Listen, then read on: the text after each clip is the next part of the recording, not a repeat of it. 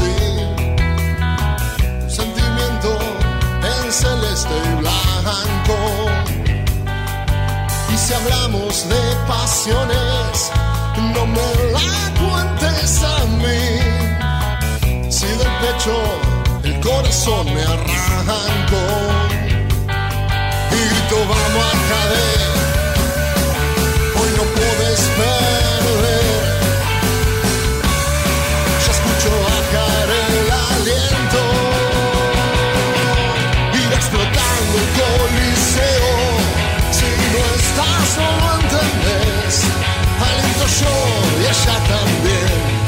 Tita Gardel por ser mi abuelo, el cilindro se prende fuego. Porque esto es más no puedo creer cómo se nos eriza la piel. Esto es Racing, desde la cuna hasta el cielo.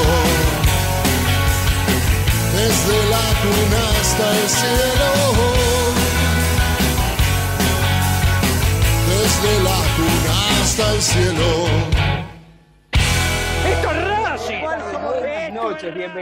Un nuevo episodio de Esto es Racing, en el podcast de Esto es Racing. ¿Sabe qué? Episodio número 30. Qué lindo número. Yo no le juego a la quinela, pero los cabuleros, si quieren, qué sé yo, pueden jugar el 03, el 30, alguna combinación. Lo importante es que aquí estamos cumpliendo 10 años eh, al aire de alguna forma distinta, nos hemos reinventado en esta pandemia. Y como hacemos habitualmente, como intentamos hacer en estos Racing, es traer gente con la que uno pueda aprender, con la que uno pueda hablar, con la que esté identificado con el club y porque nos une la pasión de lo que es nuestros colores. Si yo les digo a ustedes que vamos a hablar con José Raúl Iglesias, ustedes me dirán, ¿quién es? Pero este señor, que simplemente le voy a dar la bienvenida, lo voy a nombrar por el apodo, y es tan potente, queda tan identificado con Racing, ¿Eh? Si uno digo Toti, ahí sí le agregan el, el Iglesia atrás y todos se ponen contentos. Toti Iglesia, Taro Cochimilio Martínez Daverri, te damos la bienvenida. ¿Cómo te va? Gracias por estar del otro lado. ¿Qué tal? ¿Cómo están? ¿Todo bien? Bueno, no, un placer para mí poder compartir y charlar de esto lindo que es el fútbol, ¿no? Esto lindo que es el fútbol. Aquí estamos, eh, aquí estamos, con ganas. muchas gracias. Toti, obviamente que los programas de Racing siempre que, te hacen una nota, hablas de Racing, por supuesto, de tu identificación, recorremos todo el mundo de la academia. Pero en esta charla, porque esto no es una entrevista, en una charla, eh, nos gustaría conocer ese lado menos público, menos conocido del Toti. Por supuesto que vamos a hablar de Racing, pero digo, yo estaba pensando y buscando, digo, la larga trayectoria que has tenido en el fútbol y en tantos clubes donde has jugado, Digo, hay muy poca gente que sabe, por ejemplo, que siendo muy pibe fuiste a jugar a España y estuviste en el Barcelona B. Digo, ¿no? Digo, ¿qué diferencias habrá de ese Barcelona eh, por aquellos años, la década del setenta y pico, 80, por ahí, este, con lo que será ahora, ¿no? ¿Cómo ha cambiado el fútbol? ¿Qué nos podés contar de aquella trayectoria? Bueno, sí, en realidad ha cambiado mucho. Eh, era otra época, era muchísimo menos mediático, era muchísimo más difícil porque uno tenía que ir a otro país eh, con una mano atrás y una mano adelante. No era que iban como ahora con un contrato firmado con, con todos los representantes y todo organizadito. Ahí te la jugabas, ibas solo. Estamos hablando de años 78 o 77, mejor dicho, 77 y fines para, para 78. Y bueno, era muy, muy difícil todo, no había celulares, eh, nosotros, yo hablaba cada 15, 20 días acá a Argentina por un teléfono público, estamos hablando de algo que, que ocurrió hace muchísimos años y, y, que bueno, que uno lo, ahora a la distancia parece mentira, pero, pero fue muy difícil, muy difícil, pero fueron mis comienzos, yo no reniego, al contrario, fue mi, mi primera experiencia en Europa, yo me casé allí en Barcelona, con la que hoy es mi esposa, y bueno, fue como experiencia de vida fue espectacular, fue buenísimo, fue una vivencia grandísima. Y después, futbolísticamente, fueron mis comienzos, ¿no? Yo, yo siempre estoy, eh, digamos, agradecido a esa posibilidad que se me dio porque ahí empezó mi vida deportiva, ¿no? Eh, ¿Siempre fue tan grande como es ahora el Barcelona en España o, o fue creciendo a través de los años? Es una buena pregunta, sí sí, fue creciendo a través de los años, porque siempre fue grande, pero no era lo que es ahora. Por ejemplo, vos ahora decís, hablas del Barcelona B, como en el caso cuando fui yo, o Barcelona, cuando yo fui se llamaba Barcelona Athletic, pero no, no estaba la masía, o mejor dicho, era una casita muy chiquitita, donde una pensión chiquitita, entonces no era lo que es hoy, que es eh, que tienen scouter por todo el mundo y que salen a buscar jugadores y que van a la masía y los perfeccionan y les dan todas las comodidades. No, no, no.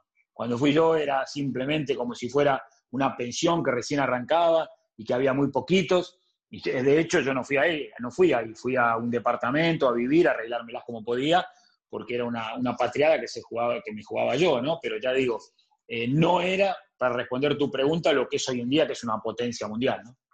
Vos, vos decías que ahí arrancó tu carrera, ¿no? Digo, porque si bien futbolísticamente naciste en San Lorenzo, surgiste de allí, digo, eh, ¿Considerás que al, el haberte ido a España y al regresar ahí comenzó realmente eh, tu carrera en cuanto a, que fuiste creciendo vos también, no solamente en edad, sino también dentro de un campo de juego? Correcto, correcto, sí, sí, por supuesto, como me pasó a mí, le pasó a muchísima gente que no cuando, cuando vos arrancaste sale todo bien y triunfás y va todo bárbaro, al contrario, me costó muchísimo en España no hice pie de entrada, o sea, quiero decir, alterné buenas con malas, después fui al Logroñés, fui al Barcelona un año, después fui al Logroñés, y, la cosa no venía bien. Entonces, cuando yo tomo la decisión de regresar a mi país con mi esposa, eh, era como arrancar de nuevo prácticamente, porque la primera experiencia había sido eh, dubitativa, ¿no? Con, con, buenas y malas, repito. Pero mm, vine acá y entonces ahí también tengo un año que, que es donde uno trastabilla un poco, que no encuentra, porque claro, cuando yo volví no me, nadie me abría las puertas, no tenía club, y voy un poco all boys ahí de, como de prestado, como quien dice, porque jugué poquísimo. Y bueno, por eso después aparece en el año 80, o sea, estamos hablando de dos años después de todo esto que dije recién, aparece Sarmiento de Junín y ahí sí cuando yo empiezo a despegar y me empieza a ir muy bien en la carrera, ¿no? ya le voy a dar a mi amigo Martín Idaverri también para que te pregunte, pero digo, justamente me diste el puntapié como para preguntarte eso. Digo, obviamente que, mira, yo te nombro San Lorenzo, Huracán, Sarmiento, Talleres, Racing, Español, Lanús, mirá todos los equipos que ha jugado, ¿no? Mm. Este también ha jugado en Junior en, en, Colombia, digo, y sin embargo en Racing no estuviste tantos años, no decir menos de dos, menos de dos años, y mm. sin embargo me parece que se ha creado un amor mutuo eh, el hincha te adoptó, te quiso como, como si hubieses nacido del club y, y, también sé tu identificación después de haber pasado por la academia, ese sentimiento que vos tenés también con los hinchas de Racing. Eh, digo, pero antes de meternos en esto, en Racing, digo, me parece que ahí hay un club eh, que, que, que, fue fundamental en tu vida, que, fue Sarmiento, ¿no? Digo, ah, sí. escuché por ahí alguna anécdota como que vos dijiste, bueno, si me va mal acá, siendo muy pibe, abandono. Y sin embargo, en Junín sos Dios, ¿no? Saliste campeón, fuiste goleador, ascendiste con... ¿Qué nos podés contar de, de, de aquello que me parece que debe ser difícil también jugar en, eh, no en la primera del fútbol argentino, sino en una categoría inferior debe ser bravo, complicado, por lo duro, digo, por la forma de jugar. Correcto, sí, sí, sí. Lo que pasa es que estamos hablando del año 80, o sea, hace, justo ahora va a ser 40 años atrás, y era en el momento que uno tiene incertidumbres, que tiene dudas en su vida. A todos nos pasa que en algún momento de nuestra vida tenemos dudas de, de escucha, estará bien lo que estoy haciendo, me irá bien. Eh, empezás a dudar porque, claro, vas dos, tres años que la cosa viene más o menos, y yo tenía 22 años recién, y, pensaba, estaré capacitado para jugar al fútbol, porque hay miles de jugadores que se quedan en el camino o que apenas llegan a primera, después tienen que abandonar o, empiezan a ir por las, las divisiones menores. Bueno, en definitiva, yo tomo la determinación, la verdad, porque era el primer club que me vino a buscar y que yo necesitaba mostrarme porque la cosa no me venía bien, por todo esto que explico. Entonces, ¿qué hago? Voy a Sarmiento y la verdad, con lo que me ofrecieron fui, no, no puse ningún impedimento, nada. Es la típica de, la persona que necesita una, una, oportunidad en la vida y que el tren pasa y vos te subís y da la casualidad, va, la casualidad, digo, el equipo fue campeón, a mí me fue extraordinariamente bien porque terminé goleador del campeonato, eh, se empezaron a fijar todos los equipos grandes en mí, o sea, es como que me catapultó de vuelta al fútbol grande. Pero si a mí no me iba bien en Sarmiento, yo lo digo siempre como una anécdota, es eh, quizás hubiera estado trabajando hoy en cualquier actividad del rubro comercial porque estaba, como dije, es más, yo recuerdo que a mi mujer le dije, mira, si no me va bien este año en Sarmiento, me dedico a otra cosa y se acabó, porque no, no quería estar eh, esperando y esperando esa famosa oportunidad y ya cada vez empezás a bajar más y la cosa no viene bien. Pero bueno, repito, pasó el tren, el de arriba se acordó de mí, Dios. Y te subiste. Y yo hice, y yo, gracias a Dios, sí, me maté, entrené, me maté. Eh, hoy en día los, compañeros que uno ve, los ex compañeros dicen, ¿te acordás lo que entrenaba, lo que te quedaba siempre hasta el final? Practicabas eh, definición, practicabas velocidad, practicabas eh, todos los, movimientos que tenía que hacer, porque yo sabía que era mi última oportunidad. Y bueno, tuve el, el gran premio, vamos a decir, de haber logrado el objetivo, campeón, goleador del campeonato, y me compró enseguida Rosario Central. Martín, puedes saludar y hablar ya con el Toti. Toti, te saludo ahora formalmente. Un gusto tenerte acá en este Racing. Recién hablábamos un poco del Barcelona y sabés que hay una historia, bueno, muy particular eh, que me gustaría que cuentes, porque el Barcelona, cuando llega un tal Lionel Messi, el mejor jugador de su historia, para el Barcelona, para asegurar a Messi y a la familia, la historia es muy conocida, le firman en una servilleta eh, el contrato de Messi para decir este no se nos puede escapar, le firman al padre y demás. Vos llegás a Racing y hay una historia un poco particular con Di Stefano, ¿no? Y la servilleta. ¿Querés contarla? Sí, es, digamos, similar en el, no en la clase de jugadores, ¿no? Pero, pero yo venía de Huracán, de hacer muchísimos goles, y estamos hablando de año, para que la gente se ubique, 86-87. Yo jugaba en Huracán, y, Coco Basile iba todos los sábados a ver a Huracán. Él dirigía Racing y los sábados iba a ver a Huracán. Entonces yo metí ese año en Huracán, que es el récord todavía del Nacional B, 36 goles en 37 partidos. Impresionante. Tuve 37 partidos y metí 36 goles. Eh, bueno, no lo batió nadie todavía. Entonces, ¿qué pasa? Coco me dice, me, me, iba a ver todos los sábados y dijo, este es el 9 que quiero para Racing yo ven, o sea, eh, eh, Racing se acerca a Huracán, empiezan las tratativas y, un, y cuando medio estaban arreglados, un día eh, me citan a mí, un tal Juan de Estefano, presidente del club, un tipo, digamos, con una personalidad enorme, con, digamos, con una, una forma de manejarse muy, muy fuerte, y yo sabía todo eso. Entonces, claro, yo no había representantes en esa época, no había nada. Entonces fui a, ahí a, a Ron Point, ahí donde está Canal a la claro a la confitería de la esquina, ahí me citaron. Me citó Juan y yo dije, bueno, iba en el camino pensando esto, le digo esto, le digo aquello, eh, eh, me, le pido tal cosa, le pido tal otra, qué sé yo. Uno, yo quería ir a Racing como, como sea, ¿no? Pero bueno, en ese momento uno va pensando eso. Bueno, la cuestión que nos sentamos y tal es Juan, que siempre después nos reímos con él, porque fue una cosa muy, muy eh, dictatorial, ¿no? se sentó así conmigo en la mesa, y bueno, ¿qué querés tomar? ¿Qué querés tomar? Listo. Agarró, al, minuto que estábamos sentados, sacó así del servilletero, agarró una servilletita, esas que, hay en todos los, negocios, ¿no? Lo que es en los bares. Sacó una servilleta y anotó, este va a ser tu sueldo, este va a ser tu prima, creo que me dijo, no me acuerdo, tu 15%, no me lo acuerdo bien.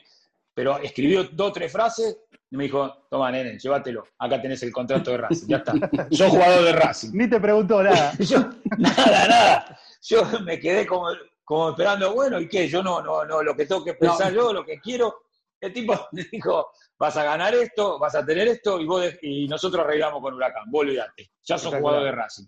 Es espectacular. Viste, cuando te vas del lugar a los, a los 10 minutos, viste, me fui, pero digo, ¿esto qué? Digo, la verdad, como que me quedé sorprendidísimo pero yo tenía tanta ganas de ir a Racing, de pasar a un equipo, porque había hecho una campaña impresionante en Huracán, y quería demostrarlo también en un equipo de primera como Racing, grandísimo, y digo, bueno, me la jugué, como quien dice, porque también mis amigos me decían, mirá que Racing es bravísimo, Racing le, ha ido mal a montones de jugadores que fueron con muchísimo más nombre que vos. Sí, ya sé, le digo, pero qué sé yo, yo me la jugué. Bueno, la cuestión que Juan de Estefano me dijo eso, me llevé mi servilletita y la verdad, nobleza obliga, también digo, me cumplieron todo, no tuve problemas, después obviamente firmé los contratos, pero, pero muy gracioso el, hecho de que no me dejó ni hablar Juan de Estefano, me dijo, listo, andate a tu casa. Soti, perdón, vos llegás, con, a Racing con 30 años. Eh, para un jugador es una edad importante de madurez y demás, y como vos decías, tal vez arriesgabas mucho porque venías de, en un nivel buenísimo y en una zona de confort que si vos querías podías seguir estirando ahí y sabías que en Huracán ibas a hacer goles. ¿Cómo es ese cambio, Toti? Eh, pasar de la B, que me imagino que no es sencillo jugar en la B, en el ascenso argentino, a pasar a Racing y todo lo que vino después, ¿no? Obviamente no te imaginabas todo lo que vino después. No, es verdad todo eso. Pero, mira, a mí me pasó, yo jugué, de, yo jugué 15 años al fútbol en primera división y solamente dos años jugué el Nacional B o la primera B, que era en su momento. Eh, jugué solamente dos veces y las dos veces fui el goleador del campeonato. Entonces, yo necesitaba que todo eso que había hecho de sobra en la B, yo dije, en la A lo tengo que hacer también, ya lo había hecho en Central, también había hecho un montón de goles en Estudiantes, había hecho goles ya, pero yo necesitaba potenciarme otra vez en un equipo como Racing, un equipo grande, como cuando lo hice en San Lorenzo. Entonces, mi desafío era ese, era demostrar a los 30 años que yo estaba recontra vigente y que iba a marcar goles. Y bueno, gracias a Dios no me equivoqué, hice veintipico de goles en un año en Racing y, y, empezó un idilio con la gente grandísimo, pero que la gente se identificó enseguida conmigo, yo con la gente. Bueno, fue una cosa que me salió bien, pero también te digo la verdad, muchísimos amigos me decían, uh, no sabes dónde te metes, mirá que Racing es bravísimo, Racing no te perdonan una, dos, tres partidos, no llegas a hacer goles, te van a empezar a decir de todo. Pero me la jugué, viste esas cosas de la vida, así como te cuento cosas cuando te salen bien y cosas que te salen mal. Bueno, a mí esta me salió bárbara, no bien, recontra bien me salió. Pero, a ver, eh, lo digo hoy porque pasaron, no sé, 30 años y, el afecto que yo sigo recogiendo es increíble, increíble. Eh, eh, nunca imaginaste, ¿no? Tener la, la, chance de quedar en la historia del club, digo, porque más allá del afecto, porque nos pasa con el Turco García, que es un ídolo queridísimo por el club y, siempre que hablamos con él dice, yo envidio a los muchachos que por lo menos ganaron un torneo, ganaron algo con Racing, sería ¿no? la frutilla del postre, dice, no obstante a todo eso, está absolutamente eh, agradecido y una experiencia fantástica, de hecho está trabajando en el club, está ligado con la institución. Digo, eh, pero digo, cuando llegaste a Racing y toda esta gente que te decía Racing te liquida, entre comillas, y hace las cosas mal, ¿Imaginaste en algún momento quedar en uno de los mejores equipos de la historia de Racing? Porque, bueno, yo tengo 45 años, no tengo duda que para los muchachos de mi edad, por más que hemos visto después a Racing campeón, con, Milito dentro del campo de juego, ahora con Lisandro, con Coudet como director técnico, anteriormente con Diego Coca, para nosotros, los de nuestra edad, ese conjunto que armó Basile se quedó corto en campeonatos, porque me parece que tendría que haber por lo menos, no me, en una mano, tres o cuatro, digo, pero ¿te imaginaste cuando llegaste que podías este, ganar un título internacional y, jugar tan bien ese equipo? Bueno, cuando llega, no, uno cuando yo llego, llegó con muchas expectativas, con muchas ganas, pero no imaginaba eh, semejante eh, eh, situación de que después se iba a dar. Pero ¿qué pasa? Cuando apenas llego, que hace al mes, mes y pico que yo estaba en el club, ya me di cuenta que el equipo era muy bueno. Nosotros, apenas yo llego a la semana, vamos a jugar un, triangular a la cancha de Vélez, San Lorenzo, Boca y Racing. Y lo ganamos nosotros en la semana. Yo, yo hago le hago gol a Boca, al Chilaver, perdón, a Gatti en Boca y a Chilaver en San Lorenzo. Y ganamos el torneo. Y ahí en esa semana primera me di cuenta que teníamos un equipo impresionante, porque ya dije, lo volteamos a Boca, lo volteamos a San Lorenzo, dijimos, dije, uy, este equipo es poderoso. Me di cuenta cuando empecé a ver Filiol, Costa, Fabri, Ludueña, Colombati, bueno, después llegó Rubén Paz encima, Medina Bello, Walter Fernández. Uy, dije, este equipo, pero, pero lo, lo, dije convencido porque vi que era una maquinita, un equipo que iba al frente como loco. Dije, opa, este equipo podemos hacer cosas importantes. Y bueno, después lo que vos dijiste, este equipo no salió campeón de, de los torneos. Si hubieran sido torneos cortos, hubiéramos ganado dos veces seguida el torneo, el 87 y el 88. Pero bueno, lamentablemente eran torneos largos. Y, después, bueno, la Supercopa que la ganamos. Pero sí, lo que vos decís, yo lo tomé conciencia ahora, que muchísima gente de Racing tiene a ese equipo como estandarte y a, pesar de no haber ganado una liga local, lo tienen como dentro de los cuatro o cinco equipos mejores de, la, historia de Racing, ¿no? Eso me di cuenta y lo palpé. Hace poquito, eh, Toti, se cumplió aniversario de una victoria muy especial. Eh, tengo un mensaje de mi viejo que me dice en ese día, hoy se cumplió aniversario donde me volví loco y casi me agarra una CB de los nervios y de la locura. Bueno, fue el 6 a 0 eh, a Boca, ¿no? En la cancha de Racing, donde hiciste dos goles y, te, y podías haber hecho más y todo el equipo podía haber hecho más. ¿Qué, ¿Qué, recordás de ese partido, ya que estamos tan cerca y se cumplió hace poquito el aniversario? Estuvo en las redes, vimos todos los goles de nuevo, lo vivimos otra vez como si hubiera pasado. Bueno, eso es lo bueno ahora de las redes sociales y de, los programas de TV, que en la época quizás antes no ocurría y pasaban una vez sola el partido y nada más. Pero ahora lo ve continuamente la gente y se asombra porque fue un partido totalmente atípico, un partido de resultado normal, ¿eh? sin agrandarnos, era 12 a 1, era una cosa así, fue un baile pero monumental, pero monumental, increíble. Eh, o sea, le creamos situaciones de gol todos los tiros, bueno.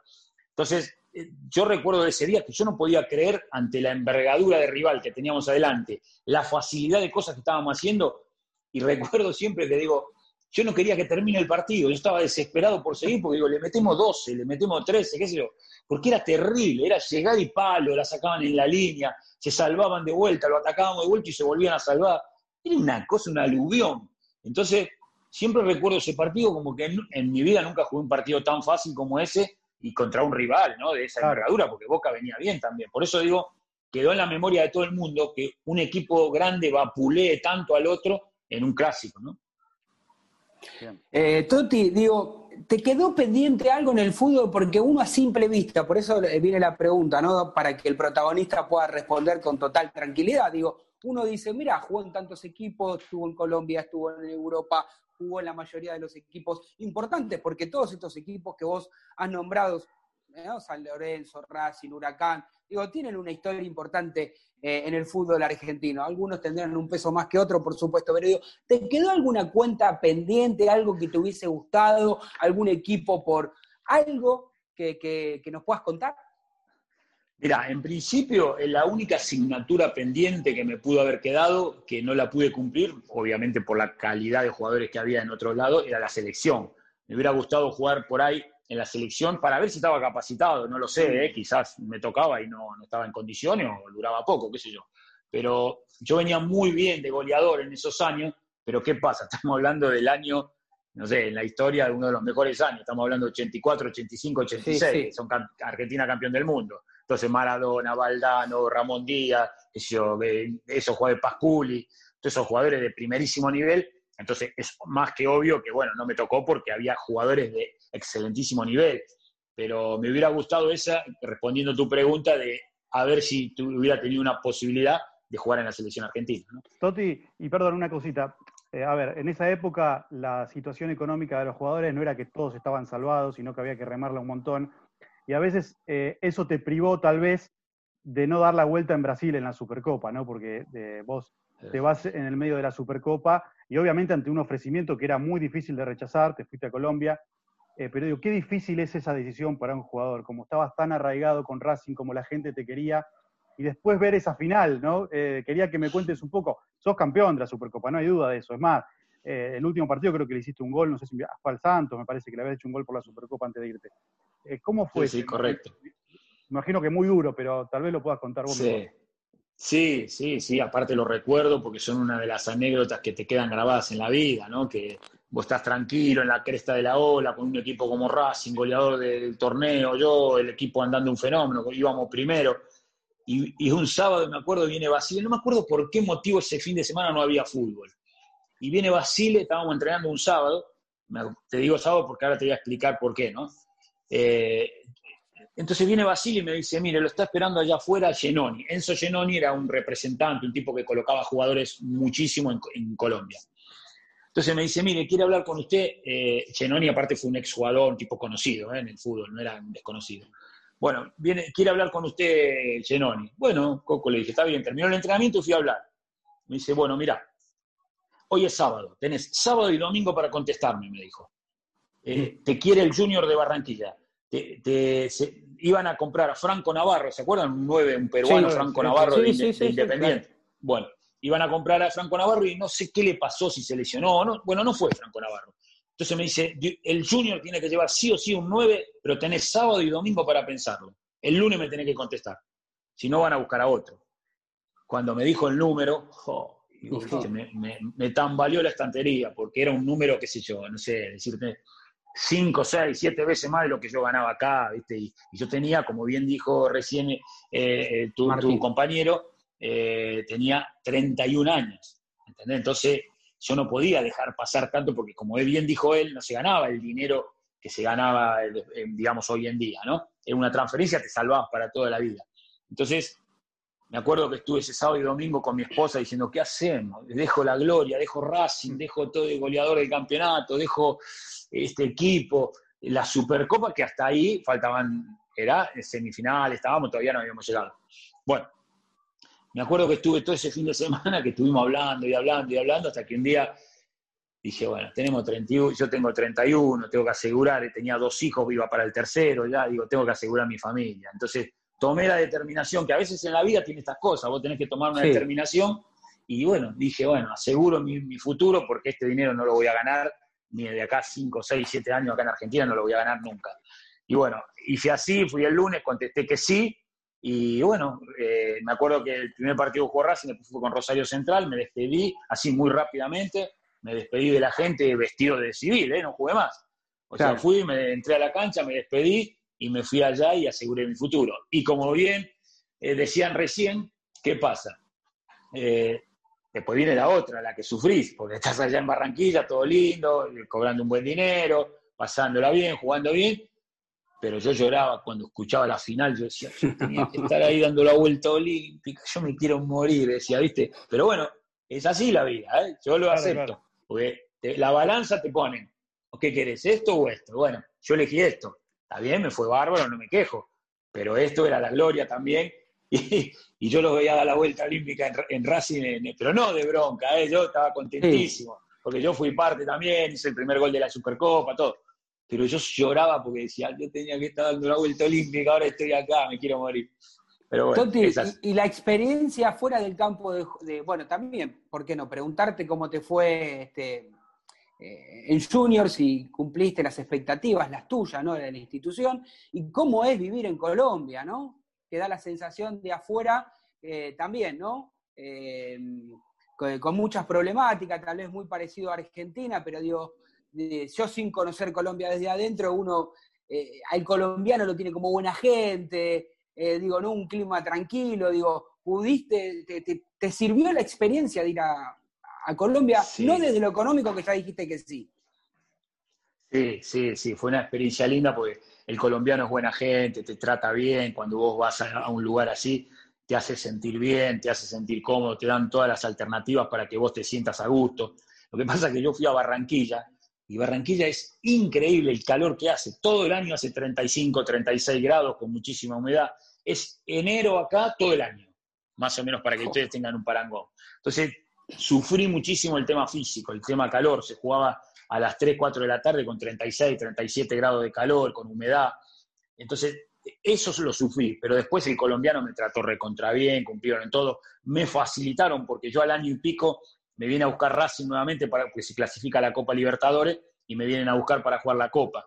Y yo le pedí al presidente Junior, a Fuachar, y le dije si por favor me dejaba ahí, que era el club de mi vida, el club que yo me sentía cómodo, que por favor me prestara y el tipo tuvo la buena, vio que yo quería volver y, me prestó. Tuvo, otro tipo te dice, no, que vengan y que me compren, porque Racing no podía comprar. Entonces el tipo me, hizo ese favor y me, vamos a decir, y me, dejó venir a préstamo y yo pude jugar la Copa Libertadores con, con, Racing, ¿no? O sea que la experiencia fue buena en Colombia, nació mi tercer hijo. O sea, yo tengo un muy buen recuerdo de Barranquilla y de Colombia. Y Toti, esa, esa vuelta a Racing no fue lo que vos esperabas. A ver, hubo un conflicto con Marcheta, con Pedro en, ese momento. Eh, ¿Llegaste con unas expectativas y por culpa de otros no se te pudo dar? No, el tema es así. Eh, a ver, yo no podía jugar el campeonato local, jugaba la Copa Libertadores, porque como vine a mitad de campeonato, eh, solamente me dejaban jugar los torneos internacionales. Perdón, año 89, ¿no? ¿Estamos hablando? Sí, claro, 88, 89, me parece que 89. 88, 88 me parece, ¿eh? finales del 88, finales del 88 para el 89. Y mm, bueno, yo no podía jugar el torneo local, podía jugar solamente la Copa Libertadores, entonces jugaba cada 15, 20 días. Entonces, no era como ahora que la Copa la juega toda la semana, ¿viste? Bueno, entonces ese ya actuó de una manera que yo no jugaba tanto. Y encima, eh, bueno, después nos elimina, quedamos eliminados con el campeón de América, con Nacional de Medellín. Eh, entonces, es como que yo quedé sin fútbol. Entonces, al, al ponerle, eh, jugué tres, cuatro meses, el, tema que duró la Copa con Racing, y después hasta junio me quedé sin jugar. Entonces, cuando vino Marcheta, me, limpió, la verdad es esa, me limpió. Entonces, yo me fui mal con, pues yo me hubiera querido quedar en Racing, porque yo tenía ya 32, 33 años, 32 años creo que tenía, 33, y yo quería ya terminar mi carrera ahí. Y sin embargo vino este hombre, me limpió y me, limpió mal, entonces no me gustó, entonces por eso me fui mal, pero no con Racing. Yo con Racing estoy agradecido y la gente también re bien conmigo, pero no, no pude irme con el sueño de terminar mi carrera ahí, sino que tuve que irme a otro lado y tuve problemas con Marcheta. ¿sí? Con Marcheta creo que, bueno, no viene al caso, digo, hablar de quién, pero digo, varios jugadores han terminado mal con, con, ¿no? con el negro Marcheta. Digo, eh, ¿cuánta gente que, uno conoce en el fútbol? Eh, ¿Son más las que, que, son buena gente o, muchas más te han decepcionado a, lo largo de toda tu carrera? No, no, gracias a Dios tuve muchísimo y tengo muchísimos amigos, muchísima gente que me quedó del fútbol, que, que uno digamos, se sigue viendo, se sigue tratando, sigue hablando. La verdad que lo que recogí es un afecto muy, muy importante, muy grande. Eh, casos excepcionales así le ocurren a todo el mundo, pero no, no tuve mucho. Tuve, tendría que recordar mucho, pero no, no me acuerdo así casos de peleas o de, conflictos. Al contrario, bastante bien. como tuve la suerte de jugar en muchos equipos, coleccioné eh, amigos o, muy buenos compañeros en muchísimos equipos. Entonces, eh, el raconto de mi carrera deportiva es altamente positivo. Yo, me siento muy satisfecho de todo lo que, de lo que uno recogió y de lo que recoge ahora. Yo me doy cuenta ahora con este tema de las redes sociales, cuánta gente te, brinda ese afecto o ex compañeros que te reencontrás y, te sentís bien. Entonces, eso es un poco el, digamos, eh, lo que te decía del raconto de tu carrera y que te das cuenta que, fue muy, muy positivo. La verdad que sí. Eh, Toti, jugaste muchos clásicos. jugaste para Huracán contra San Lorenzo, para San Lorenzo contra Huracán, le hiciste goles a todos. Eh, y jugaste también contra Independiente. Te quería preguntar, ¿qué clásico recordás como jugador y cómo viviste el último? Si estabas en la cancha, sabemos que vas asiduamente al cilindro. Si viste alguna vez algo igual como el que Racing le gana con el gol del Chelo Díaz. Y aparte recordar los tuyos, ¿no? Bueno, sí, te, divido la pregunta entonces en dos. La primera, eh, sí jugué, contra Independiente, en cancha de Independiente, empatamos uno a uno, y Lustó, el Pichi Lustó, el padre del que es árbitro hoy, eh, me anuló, sí, es correcto, de Patricio Lustó, y el padre, Juan Carlos Lustó, eh, hizo la típica, sacó el partido de la galera porque faltando un minuto, Rubén Paz me da una pelota en profundidad, me voy, enfrento a Islas y le defino al segundo palo, 2 a 1 sobre la hora, cancha independiente. Y Lustó hizo la fácil. ¿Por qué la anuló? Offside. Sí, porque decía que offside, offside, Ahí no había Telemin, ahí no había Telemin, no había bar, nada, era plin caca y adentro. ¿Sabe qué hizo? Miró 44 el segundo tiempo, dijo, nos matan a todos. Entonces, offside, se acabó el partido. ¿no? Entonces, uno a uno terminó. Ese, ese, recuerdo tengo de ese clásico, un uno a uno, hizo el gol Rubén Paz para nosotros y de eso no me acuerdo quién lo hizo. Y yo hice el gol ese, bueno, me lo anularon, ¿no? Y, y después, la segunda parte de la pregunta, eh, sí, lo viví con una intensidad terrible. No, no estaba acá, estaba afuera, estaba en Miami y ese día me acuerdo que el clásico último, ¿no? el de 9, contra 11. Y me acuerdo que ese día eh, le dije a mi señora que estaba con mi nieta, todo, le digo, váyanse al shopping, vayan a donde quieran, pero déjenme tranquilo en casa, váyanse de acá y déjenme tranquilo en el departamento, ¿viste? Bueno, me senté en el departamento, en los sillones, ya lo miraba por TIC Internacional, ¿viste? El partido. Eh, no, no, lo daban como acá, digamos, ¿no? Directo así, sino por TIC Internacional, pero directo también, ¿eh? Directo. Eh, nada más que cambia el relator. Bueno, en definitiva, empezó el partido, empezó el quilombo, empezaron las expulsiones del arquero, la expulsión del Sigali, y termina el primer tiempo y yo te sigue, te soy sincero, miré el reloj y dije, Dios mío, que empatemos, 0 a 0, ya esto es un negocio redondo. Ya digo, tenemos que aguantar 45. Tenemos que aguantar. Pensaba eso, me acuerdo sentado en los sillones, miraba el partido así, digo, tenemos que aguantar 45 minutos con 9. Digo, ¿cómo carajo hacer? Y bueno, esa, pregunta estuve los 15 minutos pensando cómo haría jugaba, cómo hacemos, bajamos, nos metemos todo atrás, no, no nos metemos tanto. Pero siempre pensando en el 0 a 0 como negoción. Claro. Bueno, empieza el segundo tiempo, empieza el, y empecé a mirar el reloj. 15, 20, y veía el 0 a 0, ¿viste? Uy, se la está aguantando, ¿viste? Cuando.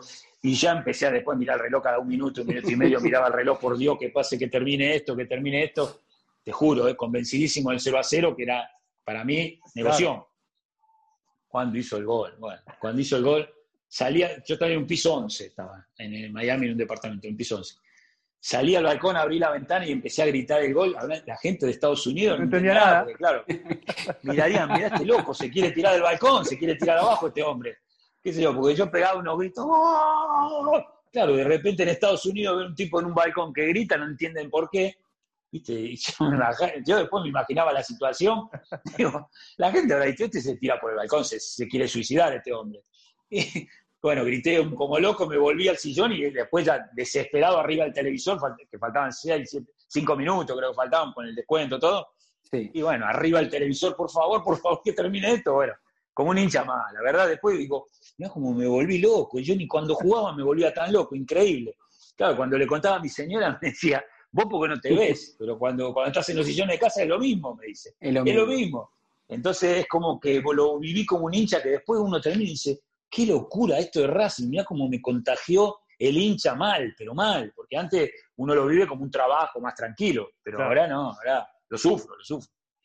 Eh, lindo escucharte, escucharte como, no como un exjugador, sino como un hincha, ¿no? Alguien que quiera el club, que ha pasado por nuestra institución. Te hago la última, eh, robándote y agradeciéndote eh, tantos minutos de, charla. Podríamos estar dos horas tranquilamente hablando, pero lo vamos a guardar para una próxima ocasión. Te quiero traer un poco más al presente, digo, ¿no? A lo que está sucediendo en Racing en la Copa Libertadores. ¿Cómo ves a, esta edición tan particular por la pandemia, ¿no? Por el, maldito virus que nos tenemos que adaptar de alguna manera. Eh, digo, ¿cómo lo ves a Racing? Eh, quiero la síntesis del Toti, ¿cómo, ¿cómo lo ves a la academia? Mira, en principio eh, tiene que sortear lo que le está pasando a todos los equipos que estuvieron seis meses sin jugar. Tiene que agarrar ese ritmo, empezar a, aceitar ese, ese, engranaje que no está bien. El otro día yo me daba cuenta que le faltaron piernas en el segundo tiempo con Nacional de Montevideo. Pero es normal eso, es normal cuando te agarra hace seis meses que no juegan al fútbol. Entonces, tiene que superar eso Racing. Yo creo igual que está todo dado para que lo pase, porque en definitiva, yo hacía la cuenta, hoy a la tarde estaba pensando, Racing eh, haciendo un pésimo papel, un pésimo papel, empata hoy, pierde con Nacional y empata con Cosas y clasifica igual. O sea, ¿qué quiero decir con esto? Que lo tiene servidísimo el pase a octavo de final.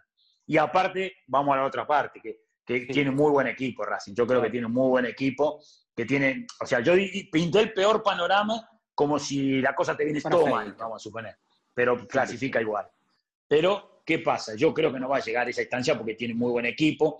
Quizás le faltaría un más rodaje, sí, pero tiene categoría de jugadores. Yo creo que eh, después empiezan ya eh, los condimentos, eso, quién te toca en octavo de final, todo. Pero Racing tiene equipo para pelear porque el, tema de ir jugando le va a permitir aceitar un poco ese motor y, la ventaja es que tiene plantel, no tiene solo 11 jugadores, viste que tiene, vos fíjate que ahora tiene lesionado, expulsado, eh, jugadores que, yo, que no pueden jugar y, sin embargo va y presenta un equipo muy competitivo. Tiene Sí, sí, sí, por eso digo, es para ilusionarse un poquito, ¿no?